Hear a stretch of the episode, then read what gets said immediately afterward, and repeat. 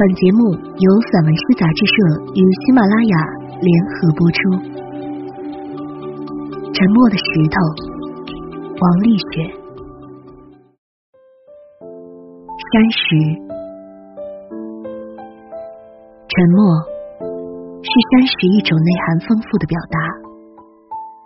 亿万年不曾寂寞，在深山，在岩石间。我在学习如何沉默而不寂寞，如何被误解而不去辩驳，如何被忽略而不争宠，如何独行而不觉孤单，如何坚定而不轻易改变。山石就在那里，千万年不，亿万年，岿然不动，仰视一座山。俯视一座山，抚摸一块石，我假装平静，掩藏所有的悸动，贴近一块山石，倾听时间的声音。狂风、暴雨、山洪、地震，不仅如此，还有更多。风的低吟里，雨的序曲里。是若干陌生或熟悉的声音，他们来自若干曾以此为家的走兽，在原石间吼叫，震彻山谷；在原石间长吟，暗淡了山色。月初的声音惊醒了山鸟，听，亿万年的时间从耳廓间流过，风声呜咽。用来扩大而潮湿的岁月，如蝼蚁之我，卑微之我，迟钝之我，只能奉上我的安静，以示我的虔诚。沉默是恒久的坚守，是一经面对忽略、误解、孤独的良药。山石恒久。收纳着每一缕敬仰的目光，或许只有学会沉默，我才能永远保持自我。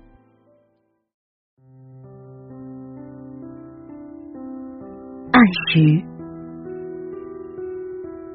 厉风吹过黄河岸边，黄土濡染着河水的黄色，花龙的黄河段，距离黄河的源头。已经很近了。黄河之岸，那流淌着异乡人口音的风中，铺满了石头。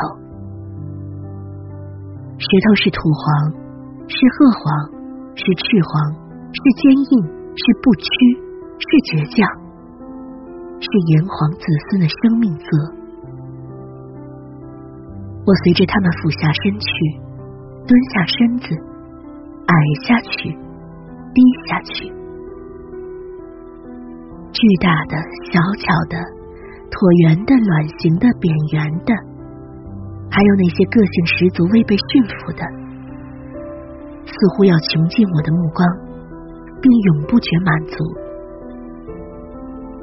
黄河石，黄河水，黄河的日光啊！我闭上了眼睛。悠远的时空，在我的意识里延宕。那些古老的、奔跑的、征战的、厮杀的、吼叫的身体，像弓一样从这里射出。那些陌生而令我敬畏的先人，此时此地，我离他们如此之近。我捧回一小堆石头，从遥远的黄河边。回到三千里之外的家，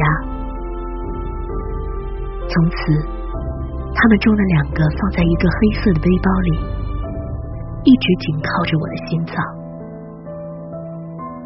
我的每一次心跳，他们最先听到。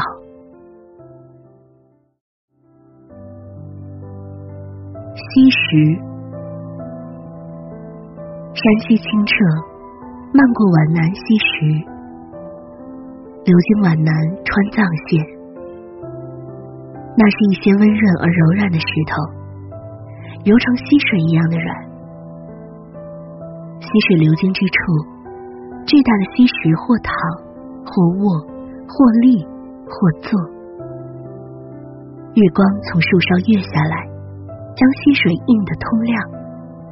石头在溪水间光滑可见，青苔覆于上，游鱼穿梭其间。还有一些更生动的风景：洗米的女子，有着水瀑一样的青丝；换衣的老妇，揣着无穷尽的故事；河出的男子。从田间归来，濯去一身疲惫。嬉戏的儿童扬起一串串银铃般的笑声。那些像皖南女子一样灵秀的溪水，那些从山上奔流而下的溪水，日夜不停，冲击着一块块石头。他们终生都在吟唱，从白天到黑夜。从晴好到雨日，从不沉默，从不寂寞，而昔时不曾开口，他甘愿沉默，用一生来聆听。碑石，碑石沉重，坚硬中写着高贵。那些被镌刻了名字的石头，矗立在田间、地头、山坡、墓地。他们要用永生永世的坚守，来证明某一个人的曾经存在。无名之碑也肩负着责任，他负责昭示，负责提醒，这里有人安睡。碑石意味着生命的尊严。那些曾经来过的人，那些将要到来的人，都渴求一块碑石，选定或被选定，将留在风中的声音，被雨洗刷干净的足迹，那短暂而漫长的一生，都高度浓缩进一块石头的纹路里，以石之名。来证明我的存在，